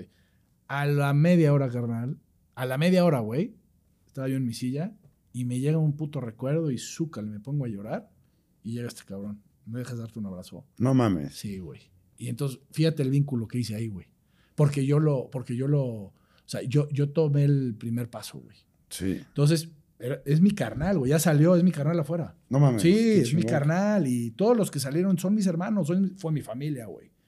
Y así empecé con todos, güey, de, oye, me acuerdo una, estaba yo sentado, después de comer era lo peor, güey. De- después de comer era el momento más culero del, del- del día, güey. Porque en el día estás, haces tu rutina, tu lectura, ejercicio, ejercicio sobre tu propio eje, lagartijas, este, te bañas con agua y con jícara, pero te bañas, güey. Eh, Había mucha gente que se bañaba una vez a la semana o dos, y yo, y yo les decía, güey, bañense diario, güey. Te vas a sentir bien. Te vas a sentir bien. eliminar un pendiente. Ese- cabrón. ajá, eh, y aparte necesitas. Yo cuando entré, Toño, el- los cuatro días fueron mortales. Entra el tema de, de Dios. Y en el día cinco empiezo a ver cómo se vivía en la cárcel. Entonces empiezo a analizar todo. Y empiezo a hacerme amigo de todos. Y empiezo a querer tener lo mejor que se pudiera allá. O sea, yo, oye, tráiganme un zarape, quiero comprar esto, quiero comprar lo otro, para estar mejor. Oye, ¿cómo se hace? O sea, como que vives toda la dinámica de cómo lavas la ropa, cómo te bañas, cómo... Entonces, tu mente está distraída porque está pensando. Pero cuando ya llega un momento en el que ya tienes tu zarape, ya tienes esto, ya sabes, y ya tienes que empezar con tu rutina, te entra un bajón de la chingada porque ya no tienes que hacer, güey. Entonces, eso me pasó como en el día 8. En el día 12, güey, me acuerdo perfecto del día 12, me entró una crisis, la más cabrona que tenía en el bote. Una crisis durísima, güey. O sea, crisis, una ansiedad culera de, de decir, eh, me voy, güey, le estoy ocasionando pedos a mí. Porque hay gente ahí que te dice, oye, si te quieres suicidar, me dices, yo te cobro 2.500 varos y te ayudo, güey. No o sea, sí, güey. Y entonces imagínate, estás a 2.500 varos de llegarle, güey. Y tu mente te traiciona. ¿Y, entonces, si, si lo hago? y si, si lo hago, güey. Y si ya les quito este pedo. Y si, pero ¿qué- qué- ¿cuánto tiempo voy a estar aquí? Unos decían que tres años, otros decían. Yo decía, no mames, yo no voy a poder, güey. Yo no. Y en ese momento me entró, en serio, no es mamada, sí llegó la voz del chorro de la fuente, güey. Porque yo estuve con el chorro de la fuente cenando tres, cuatro, cinco, seis meses atrás y me platicó su tema Su historia. su historia. Y entonces me entró la voz de decir, güey, estás bien, güey, sí vas a poder. Y empecé a, a acordarme de lo que me contó, güey, que era, no sabía si su familia estaba viva o no, no sabía si iba a estar vivo o no y la volví a ver, no sabía cuánto tiempo, no tenía que comer, no tenía que estar encuerado, que tal. Y entonces dices, güey, siempre hay alguien que puede estar peor que tú, güey. Tú tienes este lugar, tienes gente con quien platicar, Sí. no te madrean. No, te- o sea, Estoy dentro de un ámbito legal, cabrón. y eso, y tengo, por lo menos sé que mi familia llega todas las noches y me hablan y me dicen, y los oigo. Toño, ahí es donde te digo, güey, siempre puedes estar peor, güey. Claro. Siempre, güey. Entonces, no es ser mediocre y ver hacia abajo todos los días. Siempre hay que ver hacia el norte y ver cómo le haces para salir adelante, pero nunca perdiendo ese poder del agradecimiento de decir, güey, ve dónde estoy yo, ve lo que tengo, güey. Eso me pasó también cuando lo de mi hermana, con lo del sobrino que se murió, que, que, dices, no mames, güey, yo tengo a mis hijos completos, güey. Y, luego se nos olvida porque entras en la monotonía y en la rutina de vida y el consumismo y los medios te absorben. Güey, todos los días por eso hay que meditar, conectarse y decir gracias, gracias, gracias. Y lo que haces tú en las noches, describir lo, lo bueno y decir en qué fallaste o, qué fue lo que Y lo malo es lo que más. Y lo malo, eh, sí, ayuda porque vas. No es para seguir mentando no, toda la noche. No, no, no, pero, pero, pero le pones lo que no te gustó y, ves. ¿Sabes qué es lo que pasa, cabrón? Que terminas de escribir eso y te das cuenta que es una pendejada. Sí, pero te ayuda. Claro, nada más al momento que lees dices, güey, ¿cómo me puedo imputar esto? Porque estás enfocado, güey. así como agradecer el helado de cajeta, cabrón. También dices, no mames, o sea, el, niño pues, todavía no se da cuenta que hay cosas más importantes como la salud de su mamá, ¿no? Completamente. Pero tú, cabrón, a mis 36 años no te das cuenta que te estás haciendo en, enojarte, cabrón, unas pendejadas como el helado de cajeta, cabrón. Completamente. Es, una mamada. Completamente, cabrón. Oye, cabrón. Ese poder del agradecimiento es todo, güey. Ahorita lo dijiste, pero para ser puntual y cerrar esta madre, que ya llevamos dos podcasts. Ah, neta, a huevo, te dije. Sí, cabrón, pero está, de, de, poca madre. Es, cabrón, porque claramente sentir ansiedad por la causa que sea no es una pendejada lo sufren 260 millones de cabrones, contados por la OMS, que se han dejado contar, güey, más todos los güeyes de esta nueva generación que la están pasando fatal en un mundo color de rosa, güey, ¿no? Que estamos en posguerra y nunca pasó nada y solamente hay ciertos lugares del mundo que están complicados, gracias a Dios. Sí. Bueno, están complicados, gracias a Dios, allá, no acá, cabrón. Sí, sí, sí. Entonces, este, ¿Qué, les podrías dar de consejo, cabrón? Así, güey, me estoy sintiendo de la chingada, estoy triste, estoy emputado, estoy ansioso, cabrón. Y, no es una pendejada, pero se sienten así, cabrón. No sabes cuántos mensajes me han llegado, bro. De, tuve un podcast en Monterrey que, que pegó durísimo. Y hablo mucho de como estoy hablando aquí contigo. Y a mucha gente se identificó, porque la gente se identifica mucho con los problemas, ¿no? Es lo que estoy haciendo. Sí, es lo que estás haciendo. Pues esa gente, güey, y hasta René me, me dice, güey, es que no entiendo cómo puedes. Me, hazte cuenta que después de que salió ese podcast, en, Navidad, Nayo Escobar, que es mi carnal, me, me, lo, regaló el día de Navidad, güey. O sea, lo grabamos en noviembre y dijo, lo voy a subir a Navidad. No, no me dijo que lo iba a subir a Navidad, lo subió a Navidad y mi Instagram era una locura, güey, de mensajes o sea, tenía literal 1380 mensajes por inbox. Y yo decía, ¿qué está pasando? Veo que lo sube y le hablo y le digo, oye, güey, gracias, carnal. No sabes lo que estoy viviendo con esto porque yo salgo de la cárcel y fue un año de que, pues quieras o no, estás en Puebla y eres el apestado de que estuvo en la cárcel. Tú ah, sabes cómo es la sociedad. Tú sabes cómo es la sociedad. Entonces, no te invitaban ya a ningún evento, ya nada. Te, te cerraban las puertas de muchos lugares. Tú con necesidad de pagar tus abogados, de pagar tus... Y cuando sube el podcast este cabrón, güey, hazte cuenta que me llegan mensajes y mensajes y mensajes de amor, güey, decir, güey, no mames. Y uno que... otro necesito ayuda urgente, ¿no? Y yo, no, no, no, uno que otro. El 80% de los que me escribieron, güey. Bernardo, ¿cómo le hiciste para cuándo? Cuando estuviste, cuando... Oye, mi, ahorita mi negocio está quebrado, debo no sé qué, le debo a giotistas, güey. Ya no sé qué hacer si llevarme a mi familia. O sea, así me dicen en los y yo, Toño, no es mamada y pregúntale a mi esposa, güey. Los 1380 mensajes con audio, güey. O sea, me eché como dos meses durmiéndome a las 4 o 5 de la mañana con audios, pero con audios, no con, oye, a ver, hermanito, yo lo que te recomiendo, y no sé ni quiénes son, güey. Y espero en Dios que les haya ayudado ese, ese mensaje o esa, eh, Seguro, eh, sí. ese mensaje de cariño y de amor, que simplemente es por eso. Entonces, yo hoy que tú me dices, ¿qué, le recomendarías a la banda, a tu auditorio, a tu comunidad, a tus seguidores? De cuando has estado en tus peores momentos, en tus peores crisis, quiebras, y, llega esa ansiedad de decir, ¿por dónde? Porque cuando estás, cuando estás en un momento de eso, se te nubla el mundo, güey. Y, a lo mejor la respuesta estaba muy fácil, pero cuando estás, cuando estás nublado, es muy cabrón que, que puedas tener la solución por ti mismo. Yo sí pediría ayuda, güey. Yo sí pediría ayuda. Entonces, yo lo que le digo a la banda es, si estás en una situación difícil, vulnerable, hay muchísimas personas que ya pasaron por eso, muchísimas, y que solamente por escucharlas, Por supuesto. te, te van a sanar, güey. Te van a sanar. El hecho de tener un y por psicólogo. hablar, cabrón, y, y sacarlo. y hablar, sacarlo. Va a haber muchos que a lo mejor son mentores, que son amigos, que son tíos, que son papás, que son lo que sea. Pero también yo creo que hay un, una etapa en la que te tienes que ayudar profesionalmente. Claro. Es importantísimo. Importantísimo. Importantísimo. Te, te voy a decir ahorita el resumen, cabrón. Este, a ver si me sale, Sí, ¿no? Porque ya ando aquí tratando de, de descifrar. de, de descifrar todo, todo el pedo. Pero te voy a decir lo que dijiste, cabrón, en la, en la parte dura, que esa duró como media hora, cabrón. Es, ¿qué te sirvió a ti? Y yo creo que lo que hiciste en este podcast es hablar para que te escucharan y dejar claro lo que te funcionó, cabrón. Y fue, primero, güey, escribiste tus sentimientos, ¿no? Después, analizaste que había gente que lamentablemente tuvo una vivencia peor y que estabas posiblemente exagerando, ¿no? El, sentir. Después tomaste la idea de ayudar a alguien más, cabrón. Y ayudar a alguien más te ayudó más a ti, cabrón. Eso es un putazo, ¿eh? Cabrón. Y eso, y eso la gente no lo razona, güey. Por eso dicen, cabrón, siempre tienes que tener una obra de caridad, güey. Aunque sea es Mínima, ponerte a platicar con un café con gente muy agradable, cabrón, grabarlo y, y esperar que le ayude a alguien, güey.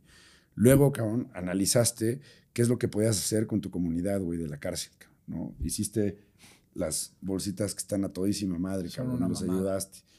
Después, cabrón, descubriste que la rutina era lo que te mantenía en un sano juicio, güey. Y le metiste disciplina a tu vida, cabrón. Te obligaba a hacer ejercicio y luego trataste de convencer a los demás que te siguieran, que seguramente lo lograste, cabrón. Ah. Saliste de la cárcel y decidiste que tenías que dar de regreso y volver a ayudar a las personas que se sentían igual, cabrón. Entonces, ahí están tus consejos. Ahí güey. está el círculo virtuoso. Ahí está tu Es un círculo virtuoso. ¿no? Qué chingonería, cabrón. Así y es, tienes cabrón. toda la razón, güey. O sea, así, eh, de todo el podcast que tuvimos, esos son los títulos. Cabrón, de- de- traía una creo- lista de, de preguntas porque de repente la gente se me vía, se me va y cuesta un chingo de trabajo aterrizarlos. No mames. O sea, fuiste contestando todas. Si le pusiera, cabrón, que te lo voy a mandar obviamente en cuanto esté. O sea, le vas a poner play y, cabrón, y te voy a mandar las preguntas que dijiste que no leíste, güey, que te valió madre. No, no leí. No, porque no, que No nos me gusta, güey. Y, y déjenme cabrón, decirle algo, banda. Toño me dijo, oye, voy a, vamos a ir por esta línea, te mando estas preguntas. La neta no las leí llegando aquí al podcast antes de entrar. Le dije, Toño, yo no voy, yo no leo ni he leído de los podcasts que me invitan ni una pregunta porque me gusta que me pregunten y que todo salga del corazón, que no lo traiga yo maquinado. Pero lo que está chingón es hacer el ejercicio y voy a publicar la lista de preguntas, cabrón. Y lo que fuiste platicando, no te leí ninguna pregunta, a lo mejor la primera, güey. Y lo que fuiste platicando fue contestando las, las tres Y te digo una cosa de, de Brothers Carnal. ¿Qué onda, cabrón? Creo que ha sido uno de los mejores podcasts que he tenido, güey. Y te voy a decir por qué. Por... Porque conectaste conmigo. No, pues cómo no voy a conectar, cabrón. Carnal, hay gente que te entrevista y está pendiente de las preguntas. Claro. Hay gente que, que es muy chingona entrevistando y tú, te lo, te lo digo de brothers, güey, de un chingo de podcasts que me han invitado, güey, te lo juro que estás en el top 3 y se los he dicho, güey, y se los he dicho con los que he estado. Güey, es importantísimo que un entrevistador se conecte en tu vida y se conecte con tu mirada, que no esté pendiente ni nervioso de qué le va a preguntar, cómo le voy a sacar esto. Güey, simplemente es fluir. A huevo. Y lo que tú hiciste hoy, güey, en Claro. mí, ahorita, y esa es otra, güey. Lo que hiciste en mí es, yo me sentí en una terapia, güey. O sea, tú me empezaste a, a platicar, conectaste con mi vida, conectaste con mi corazón, pivoteamos, tanto de tu vida como de la mía, y eso hace que yo sane, güey. Yo hoy me siento relajado, o sea, No, no, como, si, también, cabrón. como si yo O sea, hubiera salido ahorita de un psicólogo, güey. A huevo. Entonces, neta, eso también es una buena recomendación para la banda, güey. Cuando tengan un pedo duro así, váyanse a echar un café con un carnal que les entienda, que no estén con prisas de, no, pues ya vámonos, porque no, es que, yo- bueno, sí, güey, yo te hablo en la próxima semana. O sea, y que te escuchen, güey. Y el que te escuchen, güey, sana. Sana Sí. muy cabrón. Muy, muy cabrón. Sana muy cabrón. O Y, no y, mames. esta bolsa, carnal, nada más quiero que se la lleves a tu señora. Gracias. Esta bolsa tiene mucho significado que ya platicaremos en un live en, en Instagram o en donde me quieras invitar ahí en tus redes. Y tiene una historia padrísima porque la persona que me enseñó a hacer estas bolsas y que de hecho hice una empresa con él y vendimos en 101 días que estuve en la cárcel más de 1500 bolsas, gracias a toda la red de amor que se hizo afuera para ayudar tanto a la gente de adentro, tanto a mí, güey, a sentirme ocupado, a sentirme, o sea, güey, yo le decía a Goyo, Goyo es mi carnalazo, que sigue allá adentro. Y le digo Brock, porque le dije un día, oye, güey, tú dime bro. Y me decía, Brock. Le digo, no, no, bro, Brock. O sea, no, no sabía decir bro sin la K, ¿no? Entonces, por eso le digo el Brock y ya me dicen Brock todos allá. Entonces, estas bolsas, güey, las hacía él, güey. las hacía él y, este, y yo le dije, porque hubo un tema muy fuerte en la cárcel cuando me metieron a una persona, este, me cambiaron una persona en la celda y esa persona era una persona peligrosa, güey. Y ahí luego te platicaré porque ahí sí fue el, el momento más duro de mi vida, güey, hasta ahorita. Por temas de, ya sabes, güey, miedos de todo tipo, güey, de violación, de, de todo. Este, cuando la metieron, este Brock, este, empezó a dejar de hacer bolsas porque esta persona le metió mucho miedo y muchas cosas que no hacía. Entonces yo le dije al Brock, deja de esas mamadas, güey, ponte a hacer las bolsas. Me dices que no me da para mantener a mi familia. Le digo, bueno, ¿cuántas necesitamos que vender? ¿Cuántas necesitamos vender para que te dé para, para que dejes estas mamadas y te dediques a darle lo bueno a tu familia y, hagas cosas buenas? Y me dijo, 40 a la semana. Le dije, yo te las compro. Y entonces me dice, pero yo no tengo la capacidad de hacerlas. Capacita a tus amigos capacitó a sus amigos. Hoy son 28 cabrones, güey. Haciendo bolsas. Yo sigo comprando bolsas. Ahorita bajó un chingo por el tema de cuando llegaron a, creo que hubo modificaciones en la cárcel, pero estas bolsas nos salvaron la vida a muchos que estuvimos allá adentro en tema psicológico, psicológico y, creamos una marca, se llama Yolki, que Yolki le hizo Redmine. Yolki quiere decir en náhuatl revivir. Entonces, todo tiene un mensaje, güey. Todo tiene un mensaje. Y estas bolsas, güey, este, tienen un gran significado para mí, güey. No, no, para todos, güey. Cada, cada, cada que las veo me acuerdo de, mi Brock, que ahí pues Esos son los, detalles que tienes que ser, cabrón, para dejar una huellota en la vida de alguien. Así tiene que ser. Oye, pues, gracias por venir, cabrón. Gracias, Toño. Como tú dijiste, de veras, este, gracias por la confianza, gracias por las flores que me echaste. No, hombre, al contrario. Este, gracias por abrirte con, conmigo, güey. No, hombre, feliz de la vida. Y vamos a seguir rompiéndola, cabrón. Ah, vamos a seguir rompiéndola y vamos, ya sabes que cuentas conmigo para todo. Igualmente, eh. carnal. Gracias.